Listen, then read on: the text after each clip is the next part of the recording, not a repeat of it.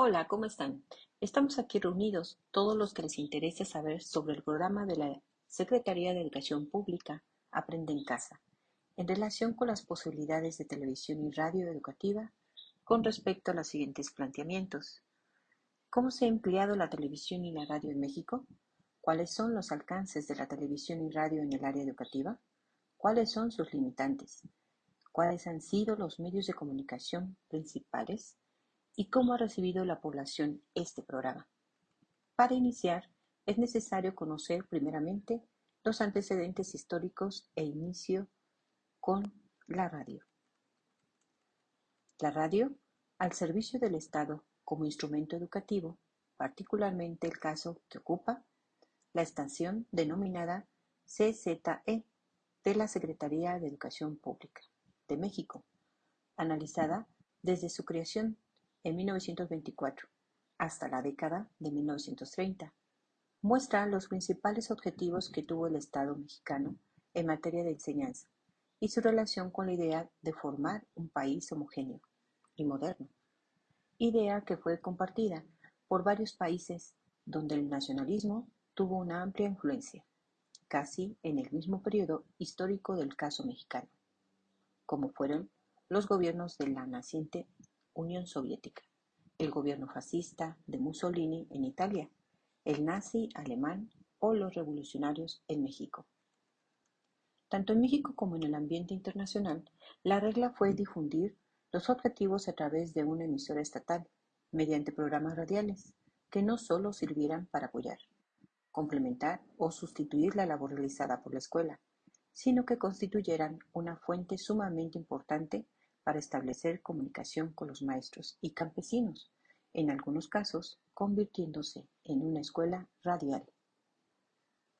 Tanto en el ámbito internacional como en la campaña de educación emprendida por el gobierno mexicano de esos años, la radio sirvió como un vehículo transmisor de valores e ideas de la nueva realidad nacional que querían imponer en su intento por acercar la educación a la mayoría de la población un ideal del Estado.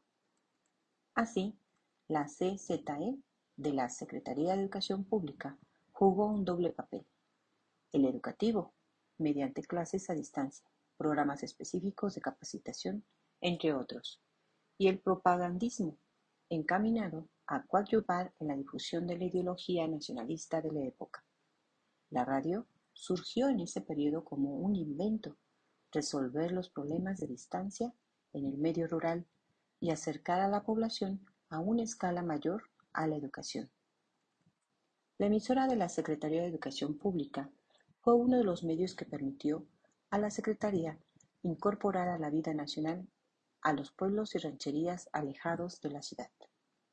Ahora bien, conozcamos sobre la televisión.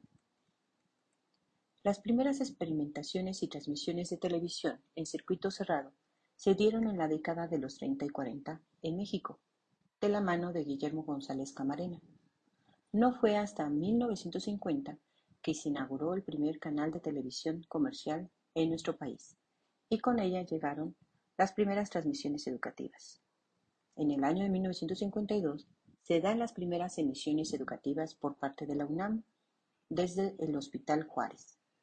En 1954 aparecen los primeros programas culturales de la UNAM y, en 1959, inicia transmisiones Canal 11 del Instituto Politécnico Nacional, considerada la primera estación cultural de América Latina, por lo que nacen las teleaulas, proyecto precursor de la telesecundaria. Durante la década de los 60 se dieron los primeros intentos de una educación formal, televisión, audiencia con un proyecto de alfabetización desde la pantalla en el año 1965. A la par, se empieza a experimentar con el modelo Innovar la telesecundaria. Este paso se dio como intento de combatir el analfabetismo en México, que en los primeros años de la década de los 60 era del 30% de la población, además de un intento de llevar la educación a las zonas rurales. Fue en el año de 1968, estando en el gobierno el presidente Díaz Ordaz y Agustín Yáñez como secretario de Educación, que inician las primeras clases transmitidas por la frecuencia XHGC Canal 5, a las cuales se les llamó teleaulas. Este proyecto se extendió de la capital a estados como Hidalgo, Oaxaca, Puebla, Tlaxcala y Veracruz. Uno de los principales impulsores de la educación con el uso de medios audiovisuales fue Álvaro Gálvez y Fuentes, quien estaba convencido de este método auxiliar de enseñanza, el cual era una posibilidad viable para México, por medio de la Dirección General de Educación Audiovisual de la Secretaría de Educación Pública. Se convierte en fundador del sistema de telesecundaria. Hoy en día, la educación se ha extendido gracias al uso de Internet, pero aún así, casi medio siglo después, volvemos a depender de la televisión como medio de educación en México. Por lo tanto, es necesario conocer cuáles son los alcances de la televisión y la radio en el área educativa. La televisión mexicana tiene una larga historia ligada a la educación, desde los primeros programas educativos a principios de, la década de los 50 o la implementación de la telesecundaria. Ha apoyado a instituciones como la UNAM, el Instituto Politécnico Nacional y la Secretaría de Educación Pública a difundir la cultura y la ciencia. Ha apoyado a la Secretaría de Educación Pública en las tareas sustanciales de la escuela primaria, secundaria, media y superior. Las funciones que la televisión educativa ha tenido son principalmente divulgar y promover la cultura mediante campañas de educación permanente, ayudar a la población a entender su entorno y afrontar los distintos problemas que aquejan a cada región, apoyar el sistema educativo nacional, incluyendo la educación a distancia, atender a las necesidades de formación, capacitación y actualización de los maestros y maestras del sistema educativo. En la radio, José Vasconcelos acogió con entusiasmo la idea de erigir una estación radiodifusora que apoyara su campaña contra el analfabetismo y difundiera su programa de educación rural. Entre los objetivos de esta se encontraban auxiliar a los maestros y las misiones culturales en su labor, quienes internados en la República hacían llegar la misión educativa. En este año del 2020, la televisión se está convirtiendo en un elemento crucial para la educación en México, pues la Secretaría de Educación Pública la eligió como principal medio para la difusión del ciclo escolar 2020-2021. Aunque pareciera que este medio perdía fuerza con la llegada de las plataformas, tanto el streaming hoy está más presente que nunca. Esta es una cronología de la televisión y la radio mexicana desde un enfoque educativo. Pero, ¿cuáles han sido sus limitantes? La televisión ha tenido poca influencia, pues tan solo lo han utilizado instituciones como la UNAM y el Instituto Politécnico Nacional en cuanto a la cultura y la función de las telesecundarias. El desarrollo de los programas educativos son obsoletos y se ven de baja calidad porque no se han actualizado en temas de los nuevos planes y programas de estudio, haciéndolos poco atractivos. En la radio ha reducido su función, pues solo se contempla la hora nacional y culturales nacionales. ¿Ustedes qué opinan al respecto? Por lo que es necesario también conocer cuáles han sido los medios de comunicación principales en esto, en este proceso. Existe una clasificación de medios de comunicación, principalmente, bueno, pues con la finalidad de establecer la mejor categorización y racionalización posible, podemos dividir todos ellos en las siguientes clases. Existen los medios audiovisuales. Estos se caracterizan por poder escuchar y ver la información al mismo tiempo. El sistema comunicativo emite imágenes y sonidos con el objetivo de ilustrar una información. El caso más claro de medio audiovisual es la televisión, pero también las plataformas de streaming como Netflix o YouTube. Tradicionalmente, el nacimiento de los medios audiovisuales está relacionado con el nacimiento del cine a principios del siglo XX. Existen también los medios radiofónicos, Bajo este medio, la información solo puede ser emitida con formato sonoro. Entre sus ventajas está la facilidad de producción y de acceso, puesto que su complejidad técnica es inferior a la de los medios audiovisuales. Los medios radiofónicos de masa son los canales de radio, pero también se adscribe a esta categoría el teléfono, por ejemplo. Existen también medios impresos. Los medios impresos son los más antiguos de todos y cuentan de una larga historia en comunicación de masas. Periódicos, libros o revistas han sido los medios de comunicación más mayoritarios hasta el siglo XX. Sin embargo, los medios impresos también han sido muy importantes en círculos privados o comunicaciones bidireccionales, como por ejemplo el envío de cartas, entre otros. Además, es el medio que permite una mayor permanencia en el tiempo de la información, puesto que el papel se mantiene intacto a lo largo de los años mientras que los soportes digitales de audio o video tienen una duración limitada. También existen los medios digitales, que desde que en la década de los años 80 surgieran las nuevas tecnologías de la información. Los medios digitales se han expandido masivamente. Sus instrumentos principales son los móviles, los ordenadores y las tablets. También existen otras clasificaciones, que, de acuerdo con el científico de la comunicación Harry Bros, podríamos separar los medios de comunicación en otras tres categorías según el uso de canales. Medios primarios, aquellos que no requieren de ninguna máquina y su código es natural, por ejemplo, la palabra hablada. Medios secundarios son aquellos en el que el emisor usa ayudas técnicas para transmitir el mensaje al receptor. Es el caso de una revista que usa la imprenta como ayuda para la transmisión de la información. Medios terciarios.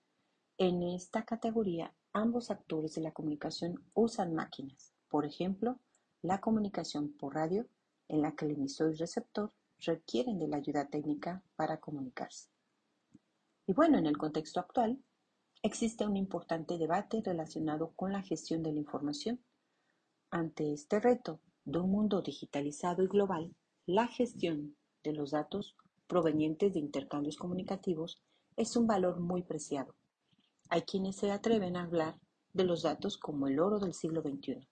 Sin embargo, esto no está ausente de crítica y el riesgo que conlleva cada vez está más regulado por las autoridades competentes.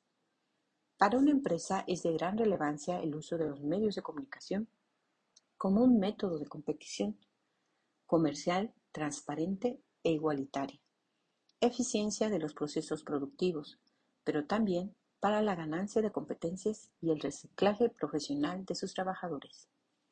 Pero bueno, regresando al tema original que nos compete analizar es ¿y cómo ha recibido la población este programa de Aprende en Casa?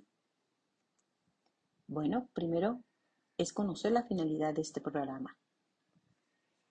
Y no es más que la Secretaría de Educación Pública decretó el 16 de marzo del año 2020 la suspensión de clases como medida precautoria, a través del acuerdo número 020320, por el que se suspenden las clases en las escuelas de educación preescolar, primaria, secundaria, normal y demás para la formación de maestros de educación básica del Sistema Educativo Nacional, así como aquellas de los tipos medio superior y superior dependientes de, la Secretaría de Educación Pública por el SARS-CoV-2 COVID-19.